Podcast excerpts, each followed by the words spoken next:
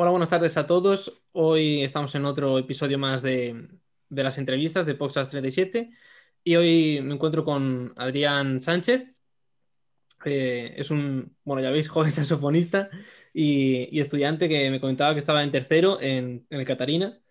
Y pues nada, ¿qué tal, Adrián? Muy bien, aquí estamos pasando la pandemia como se puede. Y, todo bien. ¿Qué tal por ahí? Sí, aquí todo bien. Hoy con mucho frío. y lloviendo, no ha parado de llover todo el día hoy. Aquí em, bien. Tenemos buen clima de momento. Bueno, y la primera pregunta que te voy a hacer es eh, ¿cómo empezaste? Y la misma que hago todo el mundo. ¿Por qué elegiste saxofón? Bueno, pues eh, cuando yo tenía ocho años, eh, tenía un compañero que, que, también quería dedicarse a la música eh, bueno, dedicarse como hobby en ese momento, ¿sabes? de forma profesional. Y empezábamos a ir a escuchar conciertos de la banda y eso. Y a los dos nos gustó el saxofón. Bueno, quizás porque uno había escogido, uno, uno de los dos le había gustado primero, no sé. Pero bueno, no sé si fui yo o mi, o mi, compañero, escogió el saxofón y ya los dos nos fuimos a, a meter en eso. Y, nada, pues después con, con, una cosa y otra ya empezábamos solfeo, eh, ya empezábamos después en la banda juvenil también y después poco a poco pues eh, ya empezamos en la banda del pueblo también. Y, y nada, pues es por una tradición, una tradición que tenemos allí de, de ser músicos y, y pues me gustó mucho el saxo en ese momento, me parecía un instrumento bastante atractivo. Para un niño yo creo que es un instrumento bastante atractivo, no sé. Ya. ¿Y o sea, el pueblo es Villacruces? O... El pueblo es Merza, pertenece a Villacruces, sí. Claro, y porque empezaste a estudiar allí, ¿no? ¿Cómo fue? Sí, empecé, a estudiar, empecé a estudiar en la Escuela de Música de Villa de Cruces, pero bueno, es como eh, la escuela de música está en Villa de Cruces, pero nosotros estudiábamos en Mercer. Teníamos como allí también como una pequeña escuela. Venían los profesores allí y nos daban allí clase y todo. Y, y nada, pues estuve allí con Fungi, con José Fungueiriño, eh, unos cuantos años. Y después, cuando cumplí los 16, eh, fui a estudiar a Santiago, a la Escuela Municipal de Santiago, de Compostela con Óscar Fernández, que es también un músico de la misma banda del pueblo. Está queda, todo, en casa. Todo en casa. Y, nada, después estuve, bueno, estuve también en, el aula gallega del saxofón con Rodrigo Vila, estudiando. Eh, cuando empecé en Santiago, fue cuando me inscribí allí. Y después eh, estuve un año estudiando también con Xavi Casal, con el barítono de Fuquio, antes de ir a Burdeos, que de hecho fue él quien me, quien me recomendó de, estudiar con Maribel. Y, nada, y hasta ahora que estoy en Madrid. ¿Y, y en Burdeos eh, qué pasó? En Burdeos pasó de todo. Que fue una, una experiencia de, de, las mejores de mi vida, si no la mejor aparte de conocer gente muy, muy pro, que fue llegar aquí, imagínate, estar en clase con, con Carlos Ordóñez, con, con Alberto, el de Sigma, no sé, eran gente muy, muy top ya. Y, y, tú, tú estabas cuando Carlos ganó el, el On Days? Por curiosidad, vale. ¿Y cómo fue? O sea, que de repente lo ganase, fue allí, imagino una locura, ¿no? No sé. Aparte es que Carlos tenía, no sé, en ese momento 20 años o algo así. Sí, por eso, por eso. A ver, yo apostaba ya por él desde el principio. sí, sí, sí. No, a ver. No sé, nadie, nadie se lo imaginaba, yo creo, no sé. Pero a ver, que tiene mucho talento el cabrón. sí, sí, sí, sí. Muy, muy crack. Y, nada, a ver, yo, yo confiaba en que iba a ganar, yo estaba, lo estaba siguiendo y escuchándolo todas las rondas y súper entretenido y me imaginaba ya que, que, iba a pasar algo así. Sí, sí, sí. Ah, pues mira. Y, mm, y claro, y él eh, allí, eh, claro, me imagino que te sacaría eh, algunos cursos. o... yo estaba, en, en, lo que sería el profesional. Claro, sí, sí, por eso te digo. Él estaba en superior. Está en superior. Sí, sí. Y... Pero bueno, las clases, el ensemble lo hacíamos, era todo conjunto, ¿sabes? La única diferencia era los de profesional teníamos las clases por la mañana sí. y por la tarde con Maribel, pero no había diferencia, estábamos siempre juntos todos y de hecho vivíamos todos juntos, como quien dice. Había como una especie de residencia eh, justo al lado del conservatorio, a tres minutos, y allí estábamos todos. Que era como, estudiábamos juntos, después vivíamos juntos, era como una familia al final. Ya, ya. Y, mm, y por curiosidad tuya, cuando por ejemplo le, o sea, muchas veces Además, te, bueno, que ya tienes una amistad con Carlos, que estuvimos comentando antes, que mm, imagino que en ese momento igual era un poco como alguien en, el que tú te fijarías, ¿o no? Pues sí. O sea, yo, creo que es bastante cercano, ¿no? Ya también eh, es español, eh, te saca unos pocos cursos, pero como le veías, ¿no? Y no sé, ¿te, ¿tenías como referente o...? Claro, claro, y de hecho se, se aprende mucho teniendo gente muy top así al lado, ¿sabes? No es lo mismo que estés en un aula donde el nivel es muy bajo, al final estás aburrido, no tienes, no te pones tantas metas como, como encontrarte a estos tiburones y decir, madre mía, lo que tengo que estudiar aún. ¿Y cómo fue? Eh, porque llegaste con 16 años, has dicho, a Burdeos. No, no, con 16 años en Santiago. Ah, verdad, y a Burdeos ya tenías, ¿cuánto? Tenía 18, creo. Claro, pero tuvo que ser un poco, eh, no sé, chocante, ¿no? En plan, irte a vivir a otro país, digo, y eso. Mucho. muy difícil. Sobre todo porque no encontrábamos piso ni nada. Estuvimos como, como tres meses tiradísimos. Estuve viviendo en casa de, de Sergio Oslava una temporada. Bueno, me quedaba allí los fines de semana. Con Alberto también me quedé bastante en el albergue allí de, de, Burdeos. Bueno, todos. Carlos también estuvo en una situación bastante parecida. Ya, ya. Y, y, al final pues, fue muy duro adaptarse al idioma, que, que nos fuimos para allí casi sin, sin hablar muy bien francés, ¿sabes? Hmm. Y fue es bastante, que, eh, fue bastante claro, duro. Los a mí, por ejemplo, espérate, eh, ¿qué, ¿qué, me decías? Los tres primeros meses fueron los, los más complicados. Eh, es que estaba pensando, por ejemplo, que eh, a mí, que yo eh, ya cuando vine aquí, no acuerdo los años que tenía.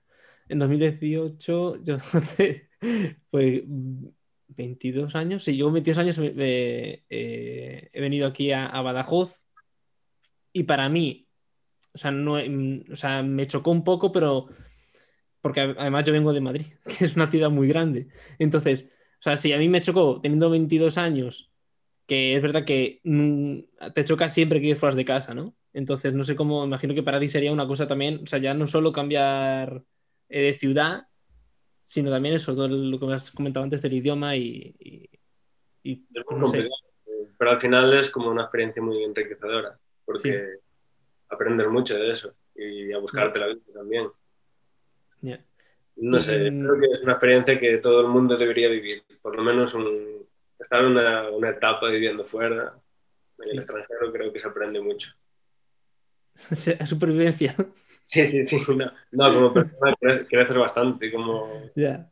conocer a otras personas de, de, otras culturas diferentes. No sé, es que allí estar en un aula internacional, que allí había gente de claro. todos lados. Sí, porque aunque estuviese en el profesional, había gente de todos lados, ¿no? Claro, yo he conocido gente de, de México, de Colombia, de China, de Singapur, de todos lados. Ya, ya.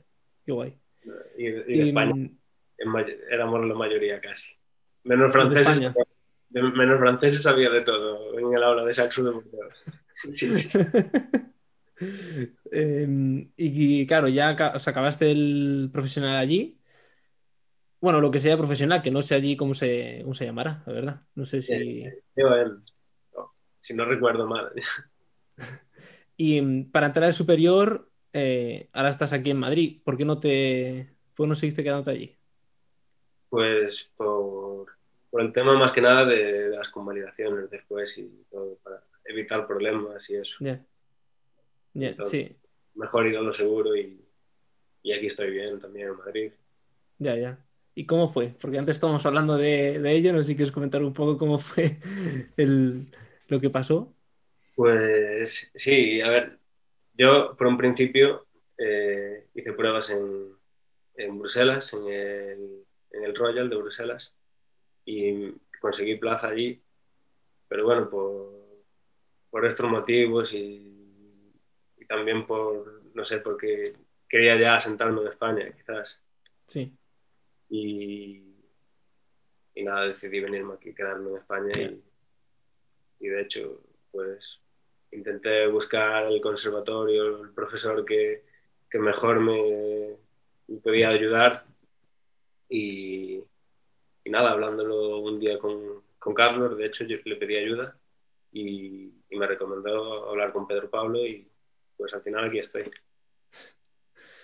Y mm, bueno, comentaste que, que eso, vamos, que, que hiciste pruebas allí, pero aquí en España estabas en agosto y no, y no tenías conservatorio, que fue más que nada hablando y al final pudiste entrar. Estaba, sí, ¿No? sí, eh, hubo que hacer mucho, muchos giros por ahí de, de hablar con gente y todo, imagínate. Ya, ya, sí, sí. Con Pedro Pablo, pues hablé la, las últimas semanas de agosto. La- sería la última o la penúltima semana de agosto. Imagínate, todo así muy express. Sí, sí. A mí también me pasó algo parecido aquí en Badajoz, ¿eh? Para entrar. Sí, yo no hice pruebas en Badajoz para entrar, o sea que imagínate. Yo hice pruebas, de hecho, en A Coruña Así. y sí, y en, y en Madrid, en el superior, en el Real. Y, y luego eh, en las dos, bueno, en La Coruña no, no, no saqué por muy poquito. O sea, probé, o sea, no saqué saxofón por muy poquito. O sea, la media final me daba, creo que por una décima o dos, básicamente. Y, y en Madrid sí. Y entonces con la nota de Madrid eh, creo que pude hacer el traslado. Bueno, y lo mismo, hablando también, sobre todo enviando emails y hablando y, y etcétera. Aquí se quedó justo una plaza y, y tal cual. Y, ahora- y mm, tenía clase, o sea, tenía que venirme y en dos semanas antes fue cuando me enteré que me tenía que venir. Entonces lo mismo, buscando piso y lo mismo que hasta que encontré, bueno, y al final dio la casualidad que encontré piso hasta con compañeros del conservatorio, que yo, vamos, qué bien. Pero sí, es un, es un dolor de cabeza tremendo. Imagínate estar ahí ya diciendo que me quedo un año sin estudiar, que, sí, sí. ah, sin hacer nada. Sí, no, bueno, yo estuve, de hecho yo eh, fue la segunda vez que hice las pruebas. O sea, yo est- estuve ya un año sin, sin, sin clase. O sea, yo para mí, sinceramente, o era este año o prácticamente igual, lo- no sé si lo hubiera vuelto a intentar. Ya. Porque, o sea, un año preparándome yo las pruebas y teniendo, eso sí, a mi profesor de, de, de profesional que más o menos se me pudo ayudar, sí, pero ya dos años, no sé yo, hasta que, ¿sabes? Acabas perdiendo algo. No sé, Sí, ritmo sí. lo acabas perdiendo. El tiempo de tu vida al final que, Sí. que se está yendo. Y, y nada, ahora estás eso, en el, eh, en el Catarina y, y todo bien, ¿no? Sí, todo muy bien por allí. Con, con Pedro Pablo estoy muy contento. Estamos también con Ángel Ruiz, que es Sí. el profesor asistente. y también muy bien. Nos ayuda mucho. En... Ángel lo tenemos más como un profesor que, que está para echarnos una mano y cuando tenemos algo que no entendemos. O... ya.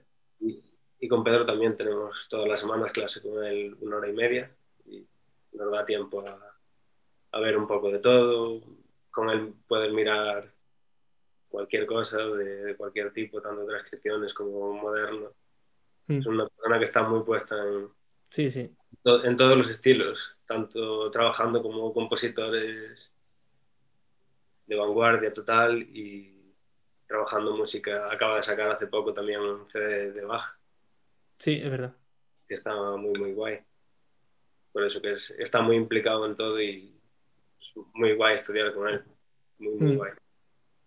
Sí, la verdad que es, o sea, eh, Pedro Pablo es una persona que mm, es bastante activa, ¿no? O sea, Sí. en cuanto a, a eso, a, a repertorio. Es una O sea, enciclopedia. y, y- y como muy diversificado, ¿no? O sea, que Sí. le da todo. Sí, sí, sí. Pero que tiene un conocimiento impresionante. Aparte, muchas clases que, no sé, no, no te da tiempo a absorber tanta, tanta información. Es muy, muy, muy, muy inteligente. Sí, joder. es que, o sea, te das cuenta por lo que dices tú, por ejemplo, saca un, un, CD de Bach, pero también te puedes encontrar, pues yo que sé, mismo YouTube, ¿no? Vídeos de tocar, que tiene, creo que el la, del ciclo de heredas de, de Posadas tiene la de soprano, creo, y no sé si tendrá alguna más. Me refiero que es que música actual, porque es que no sé cuándo era Veredas, pero hasta hace poco. O sea... Que ha tocado también con, con un montón de formaciones diferentes. Sí orquestas como la Mahler o así. Sí, sí, sí. Está muy, bueno. muy Bueno, luego ya, si acaso, hablaremos un poquito más de, de cómo están siendo las clases allí en, en, en el Catarina vale. y cómo te eh, las estás llevando. Vamos a, a, pasar a hablar ahora de, de, un tema bastante interesante, de que tú eh, tienes una parte importante de organización y, es el, un curso de verano bastante, bastante famoso. Aquí en España, vamos, yo de los, del, de los más famosos seguro, top, top 3 fijo. Y es eh, el Encuentro Galego. El Encuentro Galego. Pues sí, el Encuentro Galego se fundó en el, en el año 2005. Imagínate ya. Ya, ya. Parece que no, pero han pasado años, ¿eh? Madre mía. Y bueno, imagina, yo todavía era un niño cuando, Claro. Cuando todo empezó. Lo fundó eh, José Fungueiriño, mi, mi, primer profesor. Sí. De hecho, por eso tanta unión con todo. Bueno, mis dos profesores fueron los que lo fundaron. José Fungueiriño, Oscar y, y algunos más de la banda, que, que no recuerdo ahora quiénes eran. Y a raíz de ahí, pues se fue mejorando, mejorando, mejorando cada año. Y, y pues al final teníamos ya que, que, buscar, porque esto se empezó haciendo en Villa de Cruces, en, yeah. en el pueblo este de allí, de, donde está la banda. Sí. Y, y, nada, y después como ya teníamos tantos alumnos y ya el nivel de profesores que había era muy top. Había Pero, muchas... Claro, o sea, había los profesores mucho... eran... Eh, ¿Cuáles eran los primeros profesores que, que fueron al...? Al primero, al primero fueron Maribé. ¿Ya del primero? Sí, sí, sí. Maribé, Maribé ha estado en todos, en todos. Ha sido la, la, única profesora que ha estado en todos. Y estuvo Pablo Coello, el profesor de, de Coruña. Sí, de Coruña. Y de pianista estaba Paula Gago, una chica de, bueno, de aquí, de, de Galicia. Y, y, bueno, pues desde que se empezó a hacer, pues ha venido alumnos de todos lados de Australia, de, de, Latinoamérica, hemos tenido alumnos de, de México, de Perú, de España, te puedes imaginar, sí. de todos lados, de Portugal. Y, y, nada, eh, te contaba que se, se, empezó a hacer en Villa de Cruces, pero después con, con el aumento de alumnos y de profesores y todo, en el 2010 pues se llevó a Santiago de Compostela a la, a la escuela de música de allí. Yeah. Y ya allí, pues, ya se batió el récord de alumnos. No recuerdo si, si fueran casi, casi 40 o algo así, un año. Era una barbaridad para un curso de. Para de un curso de verano, que dura una semana, ¿no? O sea, Sí, es sí. que. Y después ya aumentando también la cartelera de profesores, imagínate, empezamos con dos profesores de saxo Sí. y después cuando estaban en Santiago ya, ya había, no sé, yo recuerdo, yo recuerdo el primer año que estuve en Santiago y creo que estaba, estaba Maribé, estaba Rodrigo Vila, estaba Cantero, Pedro Saxo, eh, no recuerdo quién estaba más. Pero creo que había alguno más, pero eh, no sé, como cinco o seis profesores. Eso es bastante para un curso y aparte en, en esas épocas que en- ahora sí, porque ahora tenemos festivales en todos los sitios Sí, y sí, sí. pero en el 2005, 2006, 2007, en esas épocas no había nada. No se hacía Ya, ya, sí, sí. Claro, me imagino que también al, al- al iros a, a la escuela en Santiago había más espacio y por eso también, ¿no? Más alumnos y más. Porque imagino que al principio incluso habría alumnos que se quedaran fuera. Eh, pues creo que no. Creo que Porque me refiero, o sea, yo estoy pensando, 2005, em, lo que estamos hablando, ¿no? Eh, que bueno, a ver, los aviones existían, ¿no? Pero no es la misma facilidad, aún así, que haya ahora para, eh, para contactar, sobre todo con, por ejemplo, Maribé. Entonces, que dijeran que vas a poder estar una semana casi con Maribé todo el día, porque al fin y al cabo vas a tu clase, pero también puedes ver las demás. Entonces, no sé. Vamos, a mí cuando me has dicho que desde el primero fue Maribel, me he quedado, yo no, no, lo sabía, o sea que... Es que fue como Maribel fue la esencia de, este, el pilar fundamental y, y, seguirá estando por siempre, vamos, imagino. Sí, todo lo que pueda. Y, después fuimos variando, ahora como, ahora tenemos también a Fukio que solemos dejarlo siempre. Y con los que estamos muy contentos también, son unos grandes profes. Y muchos alumnos vienen también para hacer cuarteto, para... Sí, tío, decir, porque ahora eh, también hay eso, también hay para hacer el curso de verano, pero como, como cuarteto, ¿no? Como cámara. Claro. Y está muy bien estudiar con, estar una semana compartiendo con, con los Fukio. Está, está muy guay. Está muy bien, sí. Muy bien. Y eh, bueno, el año pasado con, el COVID, con el COVID al final hubo un curso, creo, pero fue como muy reducido, ¿no? Sí. Sí, sí, sí. Hicimos como una versión ahí súper pequeña en Villa de Cruces, donde, donde, los orígenes. Retornamos a los orígenes. Y, todo bien por allí, pues con Xavi Casal. Ya. El primer año que se hace sin Maribel. Bueno, era un año especial. Pero bueno, hicimos el concurso también el año pasado. Sí, sí, verdad. Que, lo volveremos a hacer este año, seguramente con, más fuerza, esperemos. Sí. Y, estamos también empezando a, planear lo que, lo que vamos a hacer también este año próximo, si, si el COVID nos lo permite, claro aprovechando que es también el año Jacobeo, también a ver si podemos hacer alguna, alguna actividad más extra de lo que hacemos actualmente. Mm. Y, pues ahí seguimos trabajando. Y... Bueno, estamos en, que no te lo contara, eh, después de la escuela, de la escuela de, música, nos trasladamos a, a, otro, a otro edificio después. Ah a la Academia de Altos Estudios Musicales de Galicia, que es como la academia de, de la orquesta de la Real Filarmonía de Galicia. Y ahí tenemos unas, unas, instalaciones top, pero muy, muy top.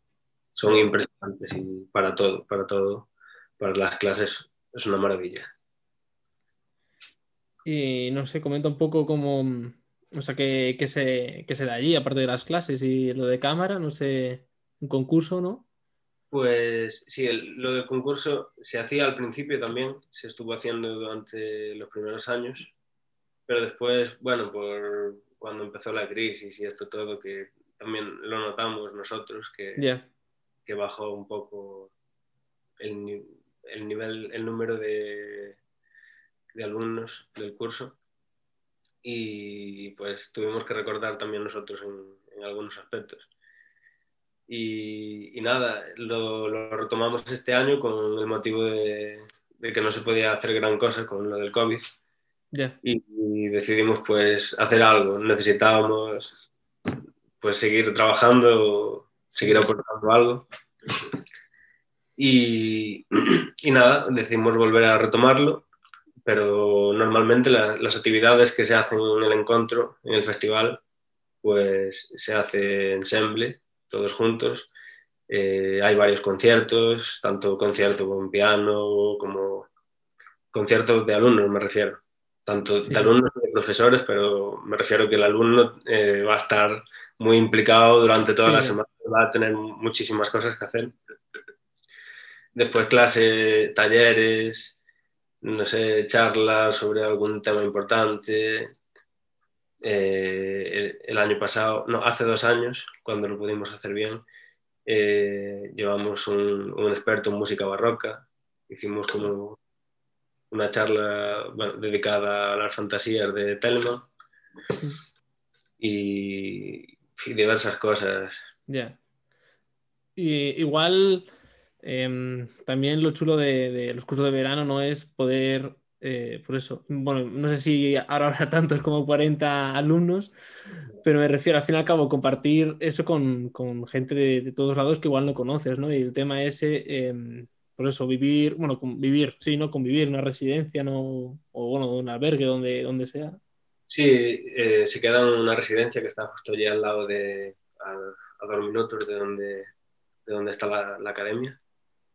Y, y, sí, lo que mola es eh, la relación que, que, crean entre ellos los alumnos y eso, y compartir entre ellos lo pasan, lo pasan increíble. Y sobre todo los más pequeños, los más pequeños yeah. se vuelven locos de poder conocer gente que, que, que sí, es sí. Del, otro, del, otro, lado de Galicia o de otro lado de España, donde sea. Sí. Al lo fin y al cabo, yo que ahí eh, bueno, yo creo que tanto los pequeños como los mayores, como que cogemos muchas ganas también de, de, de tocar, ¿no? O sea, el conocer, al, al cambiar tanto y todo claro. eso. Sí, sí, sí, sí, sí. A ver, los mayores es diferente porque ya van... Ya, los mayores ya es, es por, por, escuchar, ¿no? Por otro punto de vista igual. Y los pequeños yo creo que cogen como más ganas, ¿no? Se enganchan más. No sé, es que los mayores como ya van más centrados en eso. Hay, es que tenemos alumnos muy pequeños. Ya tenemos como una, una sección eh, para una categoría para, para gente más pequeña que, que, prácticamente no toca casi nada. Yeah. Y esa gente, esos niños lo pasan muy bien porque es la primera vez que pueden así compartir sí, sí. música con, con, otros saxofonistas. Y, y después, pues también lo, los de grado profesional y eso, pues también van conociendo otros compañeros que, que, están estudiando en conservatorios superiores de España, por ahí le preguntan también, pueden informarse de, de dónde estudiar o si, si les gusta, también sí, conocen sí. profesores y eso. Está muy bien todo. Sí. Y, y, bueno, pues eso, al final y al cabo esto es, yo creo que un, un, un concurso, es decir, un, un curso de verano eh, pues muy mítico, ¿no? Porque eso de 2005 ya son eh, 16 años, ¿no? Entonces, es un curso que siempre ha estado y yo a todo el mundo que he escuchado hablar de él, eh, bueno, de hecho, la entrevista con Diego Carretero lo dijo, que él fue todos los años que pudo al, sí, sí. al encuentro sí, y, que, y que, vamos, que, que, me dijo que es una experiencia como, o sea, ya el curso de verano en sí, eh, todo el mundo tendría que ir a un curso en verano, todo el mundo que fuese músico tendría que ir por todo lo que habíamos estado hablando. Pero Diego, por ejemplo, decía que en el encuentro es que era una experiencia en sí como distinta, ¿no? Como que se vivían cosas distintas. Y, y vamos, él, vamos, me dijo, me puso, vamos, lo mejor del mundo. Sí, sí, es, es que es eso, la, las amistades que se crean allí, todo el ambiente que se crea, el ambiente musical. Ya. Yeah. Y bueno, ya eh, vamos a cambiar un poco de tema y eh, voy a comentar, bueno, vamos a comentarlo tú mejor, que no sabrás cómo es, porque el, en 2019, es decir, antes de que ocurriese todo esto, de hecho fue sí. casi justo un año antes, ganaste un concurso en Francia, el sí. Conferré, sí. y, y, no sé cómo, cómo fue la experiencia, porque pues... el premio lo estuve informando y es un premio bastante importante, ¿no? Sí, estaba guay, estaba guay. De hecho, aún no, aún no lo he aún hecho. no lo has podido canjear. El dinero sí, pero, pero los conciertos no. Los conciertos nada, ya, ya. Y me queda, todavía estoy hablando con, con la orquesta a ver cuándo, cuándo van a planear el concierto, la orquesta de Arcachón. Tengo un concierto con ellos de solista. Sí. Y tengo que hablar también con el Teatro de San Monet de París para también planearlo, pero de momento como por allí están las cosas peor que aquí, en el tema cultural, pues vamos a esperar. ¿Dónde, dónde decías que estaban peor? ¿Cómo? ¿Dónde decías que estaban peor? En Francia, en Francia, cultural y eso, están, están ahora muy, muy, muy bloqueados, no, no pueden hacer ya. nada. Si aquí ya, estamos ya. allí peor. Ya, ya. Sí. Pues nada, esperar. Entonces, o sea, no has podido ni un concierto. Nada. Todos los que... O sea, ni. Porque vamos, o sea, yo sabía que había como una. O sea, es la gira de conciertos y luego también estaba. eh, eh, solista de la orquesta de, eh, de, de Basón, ¿no? Era como estás hablando. Sí, de ocasión, es allí una zona de... ¿De acaso en eso? Madre mía. Pues a ver si pronto. ¿Tienes, ¿Tienes idea de cuándo va a ser o no? Pues no. no. Porque justo dicen. lo, lo último que hablé con ellos fue justo antes de la pandemia y me pidieron fechas para proponérselas y eso le envié las fechas y, y ya después vino todo esto. Y ni me lo planteé escribirle en tu momento ni nada. Ya. Ya. Porque claro, ¿cómo es eso de eh, una vez que ganas el concurso, luego que te dan el, el teléfono del, del que organiza las giras o cómo? Lo que sigues en contacto con el festival y el festival es quien, Ya. bueno, eso en teoría, Sí, sí. quien- quien te pide las fechas y quien organiza eso todo. ¿no? Entonces, pues, tendré que hablar con ellos cuando sea. Pero es que al fin y al cabo, madre mía. O sea, yo estuve mirando, yo dije, "Pff, es que menudo premio. Claro, yo tenía dudas también de eso, de si podías haber eh, tocado, porque aunque fue un año antes, esto mm, al fin y al cabo es una orquesta y tiene que programar, hacer un programa, ¿no? Y ensayar, etcétera. Entonces no puede decir, vale, has ganado la semana que viene aquí. Claro, eso, ¿qué va? Eso es más raro. Y, y aún si no hubiera coronavirus ni nada, pues no sé, me imagino que igual aún no hubiera tocado, seguro. Ya. Madre mía. Bueno, no hay prisa tampoco, ¿sabes? Ya. que-. Hombre, a ver, sabes que lo tienes, ¿no? Al menos eso. Entonces, pues, no me preocupo Ya. aspecto. Y mm, ahora ya, eh, hablando también de esto, de lo que estamos hablando, de la pandemia y todo eso, ¿cómo fue eh, el- allí en la pandemia? Cuando en Madrid, porque Madrid, eh, yo lo sé, de primera mano, empezó antes, cerraron todo antes, de hecho. Sí. No sé cómo, cómo fue allí, además en el Catarina. Pues en el Catarina tuvimos, tu- eh, hemos tenido una respuesta rápida porque si, si el martes se cancelaron las clases, el Sí. miércoles ya estábamos online todos con, con todo muy bien preparado y todo, ¿sabes? Han estado muy rápido, eso, eso sí que ha estado bien. Y, y después, pues, lo pasamos como pudimos, igual que todos. Ya. Sí, sí. Desde casa, pues, intentando pensar lo mínimo posible en la situación esta que... Ya. Sí, porque antes nada más me comentabas que estabas teniendo, o sea, que vamos, que, que no podías casi ensayar en casa. Entonces, Claro, en la te- cuarentena imagino que hicieron una tregua, ¿no? Ya, sí. es- imagino que también los vecinos, pues, no les, no les importaría escuchar algo de música de vez en cuando en directo o algo. Hombre, es que eso se paga, ¿eh? Claro, por eso. Y bien, mm, tengo unas horas aquí para estudiar. Tengo como de, de 5 de la tarde a 8. Ya. Y bueno, pues no es demasiado, pero por lo menos, Sí, bueno, hombre, si, si organizas todo, ¿no? Y tienes claro, claro. ¿no? eh, Hay gente, por ejemplo, que no tiene, no puede estudiar en el piso. Ya. Porque yo dentro de lo que cabe, pues estoy mal, pero podría estar peor. Ya, ya, ya, sí, sí. Y, mm, eh, una cosa que quería comentar. Eh, lo que estamos hablando, por ejemplo, antes de Pedro Pablo, que era, que es una persona que, que está muy activa y eh, durante la cuarentena, de hecho, hicisteis una audición a través de Zoom, Ah, sí, sí. que yo la estuve viendo. Ahora me acuerdo que ya hacía bueno y yo tengo aquí una terracita y estuvimos viéndola en la terraza tan divinamente. Sí, sí, sí. O sea, y no sé cómo fue porque mm, además, o sea, fue curioso, ¿no? O sea, me refiero a, o sea, a ese nivel llega, por ejemplo, eso, tu profesor de, de estar involucrado y de que no, no se pierda como el, el ritmo de un Claro. músico que al fin y al cabo es dar conciertos. Y aunque te hayas grabado en tu casa, que te puedes grabar varias veces, ¿no? Pues eh, al fin y al cabo todo el mundo sabías que te estaba viendo gente porque se veía que te estaba viendo gente. Ya, ya, ya.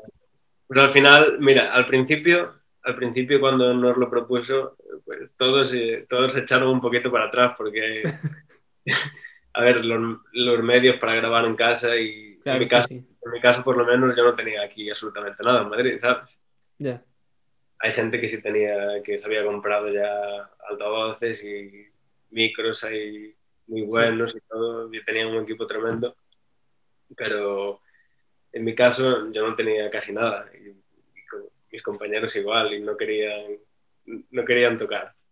Pero al final, bueno, nos convenció Pedro y todo, y, y nos gustó la experiencia, vamos.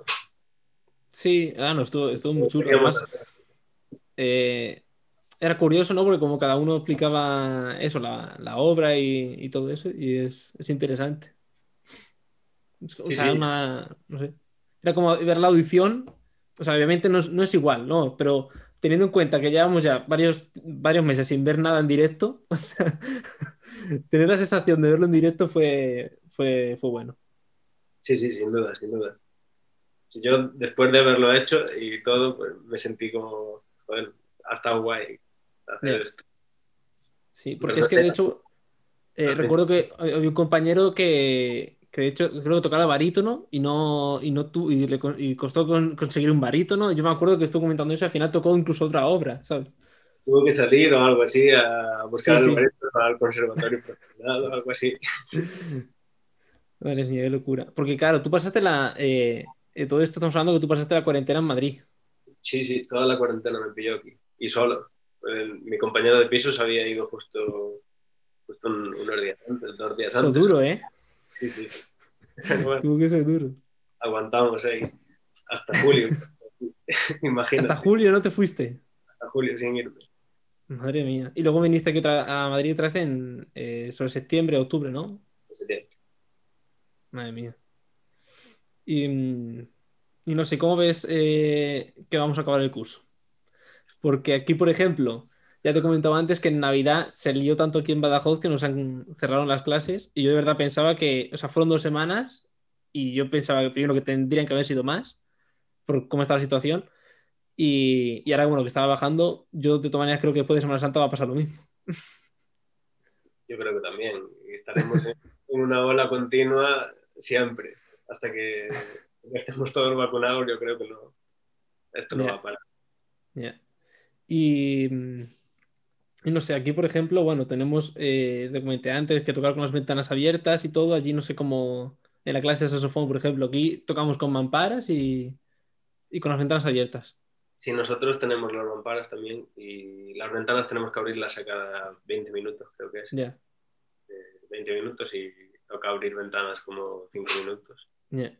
Y una cosa que es que me acaba de, de ocurrir, eh, allí en Madrid, yo, bueno, es que justo salí de la tormenta hasta la Filomena, esta, no sé si sí. te suena. pues yo tuve, yo salí para Badajoz el día de antes. O sea, la tarde, o sea, ya había nevado en Madrid, pero no había nevado tan fuerte como nevó esa, esa noche. O sea, yo justo vine para acá, sí. Si no, no hubiera podido venir, vamos, en, en toda la semana. Y... ¿Eh? Eso fue impresionante. Ese mismo día por la tarde, el, sí, el sí. viernes, creo que fue. Sí, no, sí, sí. El sábado, el sábado por la tarde. Ya.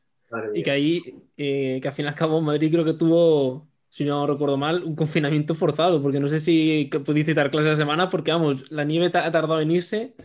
Madre mía, 15 días o así. Mira, sí, sí. En, en, mi calle salió por la televisión y todo, que, que no quitaban la nieve aquí. Estuvimos como una semana y algo. Madre mía. Que por aquí no, no pasaba nadie, no pasaba un coche, no pasaba ya, nadie. Ya, ya, ya. Nada, nada, es que fue alucinante. O sea, bueno. yo ya te digo que soy, soy, de Madrid y es que en la vida, es que ni, ni en vídeos antiguos esa nevada. O sea, es que en la calle que yo, yo estoy, yo soy más de, de la zona de la sierra, sí. pero es que aún así no soy de toda sierra, estoy entre medias. Pero, pero ya te digo yo que es que en mi vida he visto tanta nieve, porque yo veía por las fotos y tal, y es que era alucinante. Era alucinante. Pues yo que soy de Galicia y tampoco he visto nunca eso. es que, bueno, y la gente haciendo peras de bolas de nieve en Gran Vía. Madre mía, y el señor este ahí con los perros, con el trineo, ¿no lo viste también? Sí, sí, sí. Madre mía, cómo está la gente. Es que, vamos, yo digo, bueno, a menos... Eh, o sea, no, igual no les venía mal a Madrid, ¿no? Lo de nevar, que no se mueve tanta gente, que luego al final, claro, todo el mundo, pues eso, en Gran Vía, todos juntos, pero bueno. Ya, ya. y, y, a ver, eh, ¿cómo son las clases eh, allí? Que ahora imagino que, bueno, estuviste comentándome antes que las teóricas ya estáis dando eh, online. Sí, las teóricas desde, desde el Filomena, de hecho. Sí. Eh, empezamos, antes teníamos eh, una semana online, una semana presencial. Desde el principio fuimos así y, y, desde esta historia pues nos pusieron siempre online, las teóricas. Que bueno, dentro de lo que cabe pues no, está, no nos importa tanto. Ya, ya, ya. Sí, porque todas las demás eh, cámaras, AXO, todo eso son presenciales. Presencial y todo. Y, y se nota, o sea, se nota, mmm, ahí como lo expreso, eh, se nota que hay mejoría en cuanto que igual hay más espacio dentro del conservatorio, me refiero. O sea, para, porque al haber, imagino que antes lo harían por el tema de que si alguno eh, da positivo, ¿no? Pasar días hasta que, hasta que de, verdad se supiese si era positivo, si no, o tal, ¿no? Lo de darlo online, imagino. Una semana sí, una semana no. Sí, sí, sí. Lo que hay es mucho control en eso, sí. Y están ahí atentos a todo y cualquier positivo que, que, de momento no hemos tenido mucha cosa por allí. Creo que hubo un positivo hace, hace unos meses, antes de Navidad, y no, no hemos tenido nada más, creo. Yeah. no, aquí lo controlan bastante. Sí, no, aquí, aquí sí. Lo único que mm, nosotros eh, como alumnos pedimos que eso, que fuese como lo que tenéis allí ahora, eh, de que es tan sencillo como, por ejemplo, organología o claro. historia, son asignaturas que de darlo, obviamente, uno se entera mejor eh, en, en, el sitio, ¿no? De manera presencial, pero se puede perfectamente online sin perder nada, no es como un instrumento. Sí, sí, si tienes interés en aprender, vas a aprender igual online. Claro. Es eso, nosotros eh, tratamos de ponerlo, pero ya te digo que no, bueno, te lo comenté antes, no, eh, no nos han no nos han dejado porque básicamente no, no es por cosa de conservatorio, que puedas decir, joder, que ya le va al conservatorio, no, es por cosa de, de más arriba. Entonces me parece un poco llamativo, sobre todo, que lo que comentamos que bajo encima estaba peor. Y meter en que sea una clase nuestra de organología, somos pocos, 10 alumnos, pero la clase no es muy grande. Y ya te digo yo que el metro y medio ese, hay veces que no es metro y medio. No, eso pasa en todos lados. Entonces, es que no sé. En los conservatorios es muy complicado mantener en todo momento ya. Y tenemos que intentarlo siempre, pero a veces es, es imposible casi. Sí. Bueno. Claro, pero es que ya te digo, o sea, aquí yo me acuerdo sobre todo como que empezamos online, no por Filomenas, porque aquí fue yo creo un sitio de España donde no nevó. yeah. Entonces aquí empezamos online por lo otro. Cuando eh, se tomó la decisión de, de, la Diputación hacerlo presencial, la gente no quería, es que hay gente que ni quería ir a clase, que no, de hecho hay gente que no va, porque son de riesgo y saben que hay, hay un factor de que puedan cogerlo y tienen enfermedades que ojito. Y bueno, eso, por ejemplo, ahí Conservatorio sí que ha dado un poco de cancha a la hora de decir, vale, pues si tienes una enfermedad, justifícala, ¿no? Claro. Pero habla con el profesor y ya está. Y el profesor hace las dos cosas, básicamente. Estás en, dando clase allí, presencial, pero también enciende el ordenador para que el que esté en casa le pueda escuchar. Entonces, bueno, por ese lado está bien, pero ya te digo yo que por mí creo que lo mejor sería eh, hacer las teóricas online y ya está. Sin duda, y más ahora mismo en esta situación, ahora que estamos bastantes contagios, yeah. pues sería el momento idóneo para hacer eso. ¿Y, ¿Y, cómo son allí las clases con, con, Pedro Pablo? Pues con Pedro Pablo normalmente es como más, nos dedicamos más a la música, a, a buscar, a saber.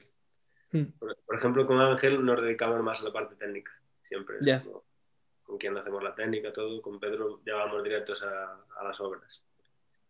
Eh, igual hacemos algo de técnica al principio y, y, después pues es un profesor que, que, te pide que te pide un poco de todo y que, que toques tanto transcripciones como que toques pues música de vanguardia te pide que tienes que tocar por lo menos a lo largo del año tienes que tocar algo de todo ya yeah. Y, y, pues así, así estamos siempre. Es como, sí, sí. así llevamos las clases, vamos. Ya. Yeah. Y. Mm, a ver. ¿Cómo es. Eh, Es que eh, tengo que formar bien la pregunta, porque claro, el Catalina es, es un conservatorio privado. Sí. Entonces, eh, yo, bueno, a ver, ahora mismo estoy en uno público, pero hay muchos conservatorios públicos en Madrid y no sé si, por ejemplo, la diferencia que hay de uno público a uno privado, ¿tú cuál crees que sería? O sea, aparte de lo obvio, El nivel de profesores, eh, eso es lo principal, tanto en, en instrumento como en las teóricas y todo. ya, Y después también, no sé, que, que se preocupan mucho por, por hacer conciertos, por... Yo con Catarina, pues nos buscan conciertos con el ensemble, no- nos dan la posibilidad de poder tocar en, en salas como en Cibeles, en Galileo, en varios centros culturales. chulo. Y eso está guay, que, que un conservatorio te haga eso. Y aparte, por ejemplo, los conciertos de ensemble eh, normalmente nos los pagan también. Y eso está muy bien. En serio. Sí, sí. Eh, yo, bueno, eh, también hay una diferencia que, que lo hemos comentado antes en realidad, que es que, por ejemplo, el privado eh, igual reacciona más rápido que uno público por Sí. cómo es el sistema de administración privada y que tú me has dicho antes que justo el martes cerraba, el miércoles ya tengas clase. Sí, sí, sí. Vamos, en el, en el Real de Madrid no fue así. Y aquí en Badajoz depende del profesor. Entonces yo creo que eso también es otra cosa que, que sobre todo ahora, porque hasta ahora no se había puesto como en, en yo qué sé, que nadie se había dado cuenta, ¿no? De que al ser una administración más privada, más hacia, hacia adentro, es más fácil todo eso. Se preocupan bastante de... A ver, es obvio, es, un- Ya, es una empresa al final. sí, sí. De que, de que siga todo trabajando y que todo siga en orden. Y, a ver, por ejemplo, en Madrid ha sido de los pocos conservatorios que ha seguido así, Sí, sí, de los superiores, vamos, que ha seguido Sí, sí. impartiendo clases. ya, ya. Y bueno, eso se agradece bastante. Bueno, y mm, no sé si quieres comentar igual algo más de, de aquí del, de, del Catarina o de Pablo o de Pro Pablo, perdón, que algo se haya quedado. Pues No sé. quizás los conciertos que, que tenemos ahora próximos. Que Ah, es verdad, sí, comenta un poco, sí. Tenemos ahora un concierto en, en Galileo el 10 de marzo. ¿Mm? No sé a qué hora todavía, pero creo que es a, las- a las 7 o así más o menos. No lo sé todavía a qué hora. Y, y toca también eh, Álvaro, mi compañero de aquí de, de Catarina, y María Chamizo. Y, y tenemos también concierto en el Auditorio de León el día 24 de abril, Mm, que, que creo que es un sábado. Y, y eso es con, con on-off, con el ensemble. Y pues una pregunta se me acaba de ocurrir. ¿Cuántos profesores de saxo hay en el Catarina? Por... Pues espera, que igual Hay unos pocos, ¿no? mira, ahí está Gomis, está Sí. Pedro Pablo, y después creo que hay otros dos. Ya. Claro, Bueno, porque, o sea, Es que también están los del profesional, porque lo del Catarina es un, como tienen el edificio de profesional y después el de superior. ya. Y allí también tienen otros, otros profes, creo que está también Pablo, el de Rea Cuartos del soprano. Mm. Claro, es que eh, al fin y al cabo, mm, no, yo por ejemplo, en mi profesional eran dos profesores y allí, al ser ya unos pocos más, bueno, antes me comentabas que en realidad casi y que te veías con, con tus compañeros de, de aula de, de Pedro Pablo, ¿no? Claro. Pero no sé, es como que igual, no sé, conoces a más gente, ¿no? O no. Eh, Prefiero, porque a ver, a ver, no sé, es que no sé cómo es, la verdad. Entonces, el que, aparte, y aparte ahora con esta situación, más la gente va como a dar las clases y ya, clase y eso.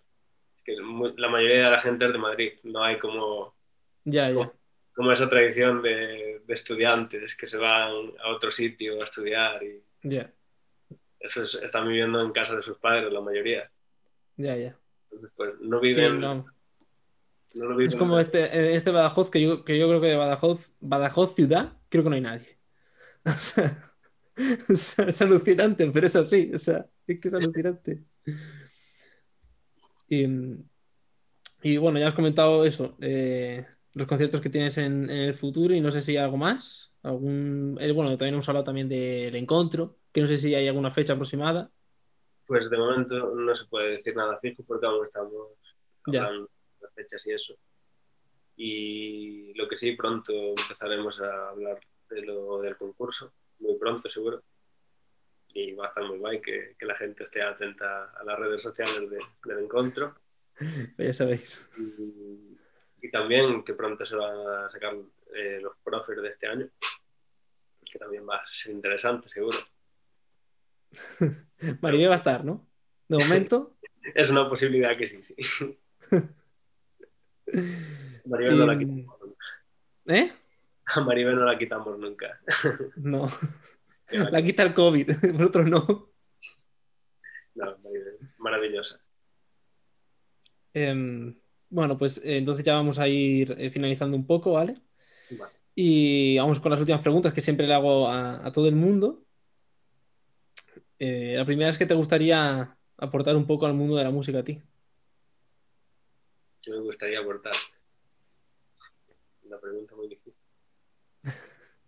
Pues no sé, a ver, lo que más me gustaría es como aportar a, a mi tierra, vamos, a Galicia, Ya. a, a los, a los saxofonistas de allí, como darles conocimiento, enseñarles que, que puedan optar a, a conocer gente como yo he podido en mi momento, gracias a mis profesores, a Fungi, a Oscar. Pues, continuar la labor de esta gente, de, de poder seguir haciendo proyectos así grandes. Creo que es lo, lo que más puedo aportar a eso. Ya, ya.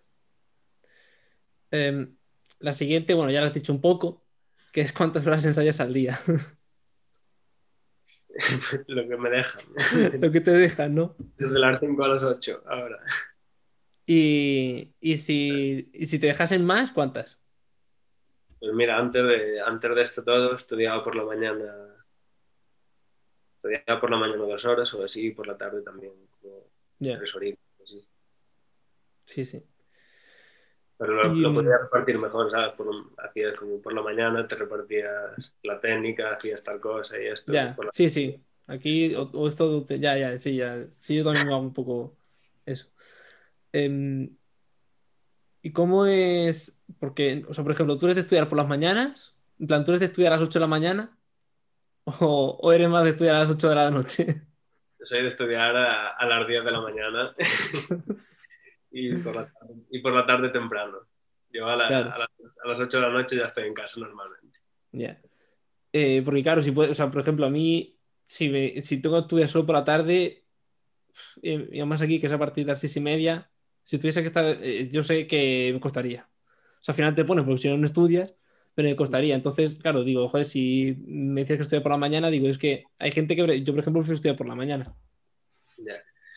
A ver, Entonces- a mí me gusta estudiar por la mañana, es- de hecho es cuando mejor me siento tocando, pero tampoco soy de madrugar muchísimo, ¿sabes? Entonces, una hora intermedia a las 10 o así es para mí mi hora perfecta para empezar a tocar. Y, y después por la tarde, eso, después de comer o así, como Sí, no soy de dormir la siesta ni esas cosas ni nada, pues... Allí, allí en Galicia no se duerme siesta, ¿ok? Y, bueno, la siguiente pregunta es em, que me digas el setup que tienes, eh, el saxofón y... Eh, tengo el, el alto, es un Serie 3, ¿Mm? con boquilla Concept y cañas Dadario del 3 Plus y 3 y medio, depende para, para qué obras. Y también cañas Legere para contemporáneo en el alto. Y en el soprano, ¿Por qué para contemporáneo solo? porque es más cómodo para mí, no sé. Me siento más. No sé. Ya. Prefiero, es que, o sea, eh, no sé, como has dicho, como para contemporáneo, digo, igual es porque justo al contrario, porque para no contemporáneo te gusta más, eh, eh, pues yo que sé, las otras, o porque te más son- el sonido, ¿no? No sé, A ver, las de madera me gustan más por, por el brillo, por, claro. por el sonido, por el sonido, lo que da el sonido y todo. Y las de plástico, por ejemplo, para muchas obras son como muy cómodas, ¿sabes? Son Ya, sí, para, para sentirse a gusto técnicamente, que normalmente Sí, sí. en contemporáneo no necesitas ser muy, muy expresivo a veces, así, no sé. Ya, ya. Busco un material como más cómodo, que, que se me adapte mejor y que sea Sí. más flexible. Y en el soprano, pues tengo un Serie 3 también, con Concept también, Sí. y cañas 3 y medio de Dario. Y, mm, y tenor y barítono nada. No. Bueno, sí, tenor, no tengo tenor ni barítono, Ya. pero tenor, ten- tenor toco con, con una boquilla, con una... Con una... ¿Cuál tengo? en El tenor. Es que ya no recuerdo, hace tanto que no lo toco. Yo, yo tendría que hacer memoria, ¿eh? Pues no sé cuál tengo, tengo una Selmer ahora, pero no, no lo recuerdo. De hecho, es que el año pasado la- se la dejé a, a una compañera del aula todo el año y, no sé ni dónde está ahora. Pero. Y con caña de Dario todo. Ya. Vale. Eh, la siguiente pregunta es: ¿a quién te gustaría que trajese en una futura entrevista? ¿Alguien que que, que entreviste? Que no sé, que la gente igual conozca un poco de, de esa persona. ¿no? Pues ¿por qué no a, a Maribel? claro. Hombre, yo por mí encantado. Te puedo ayudar si quieres. ¿Eh? Que te puedo ayudar si quieres. Madre mía, me a sacar los colores. Ay, bueno, y ya la última pregunta es que me hagas tú una pregunta a mí. ¿Y qué material utilizas tú? ¿Qué setup? Eh, o qué- o- vale, pues yo tengo serie 3 de, alto, eh, boquilla tengo concept y utilizo cañas de Bandoren eh, Classic, las azules, vamos, no sé, del 3 y medio. En el soprano tengo un Yanagisawa, tengo, joder, no me acuerdo del número, es, vamos, es el del el 0, no me acuerdo ni del número, vamos. Pero es, no es de plata ni es de. Es el que no es. Es que es el, el que es lacado, básicamente. No me acuerdo del. este. Y boquilla concept también. Y, mm, y cañas, creo que utilizo el, el 3,5 también. Las Bandoren. Y luego tenor y barítono no tengo. Tenor. Eh, creo que tengo. Sí, boquilla eh, Bandoren TL5.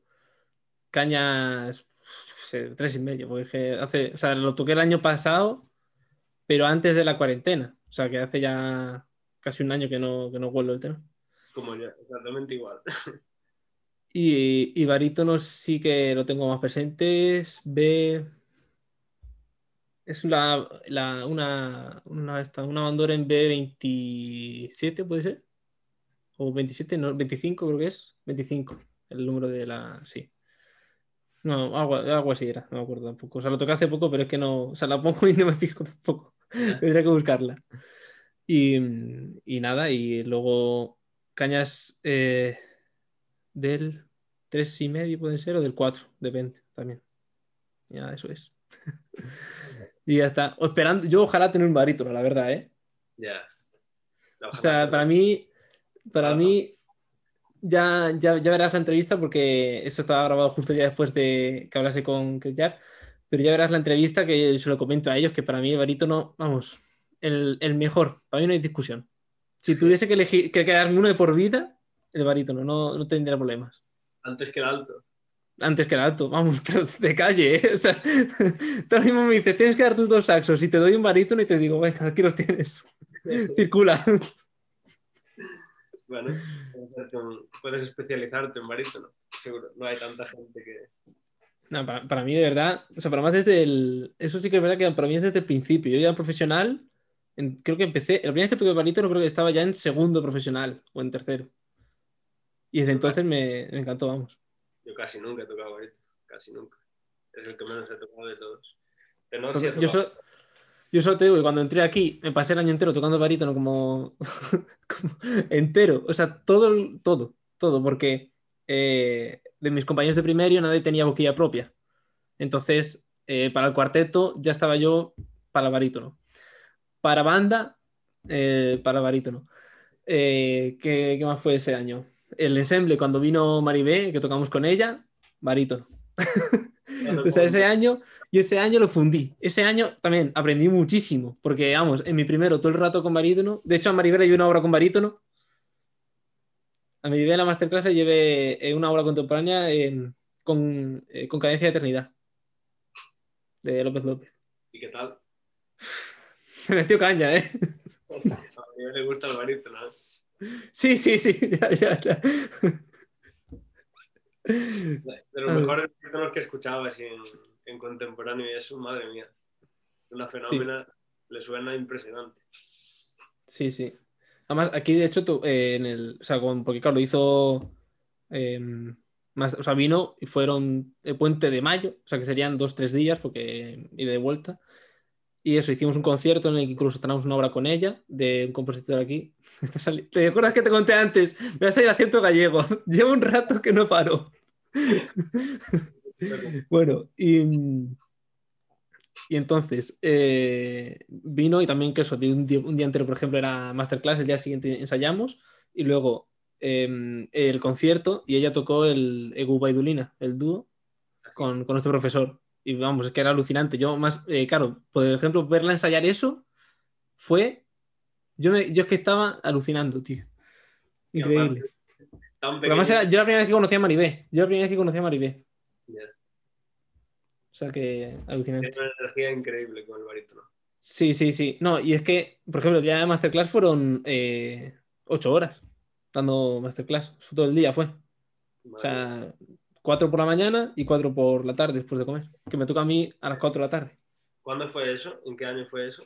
En 2019. Mayo de 2019. Ya estaba Mi primero. Mm.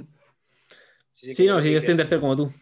estuvo, estuvo haciendo una gira o algo así por España. Estuve ahí en varios conservatorios. ¿no? Sí, sí, sí. Sí, sí. Y, y vamos, que eso que fue eh, alucinante. Vamos, a mí me tocó a las 4 de la tarde y me hizo así con el dedito y un poco más y un poco más y, y le eché todo en el barítono, madre mía. Eso es peligroso. Cuando viene con la mano así. Sí, sí, sí, sí. A mí un- una vez, claro, o sea, además eh, nos, nos dio permiso para poder grabar eh, las masterclasses tal, y, y estuve grabándolo en vídeo. Y hay un momento en que, es que me mueve, literalmente me echó para un lado, ¿sabes? De, de la fuerza con que. O sea que vamos, vamos, fue alucinante la, la clase con ella, encantado. Los alumnos allí en Bordeaux ya, ya teníamos desarrollado que cuando venía con la mano ya, ya estábamos ahí poniendo todo duro a tope. Bueno, pues nada, hasta aquí, eh, hasta aquí la entrevista. Pues nada, pues muchas gracias. Nada, muchas gracias a ti por, por haber venido y, y espero que te vaya todo bien. Perfecto, muchas gracias. Hasta luego. Hasta luego, Sergio.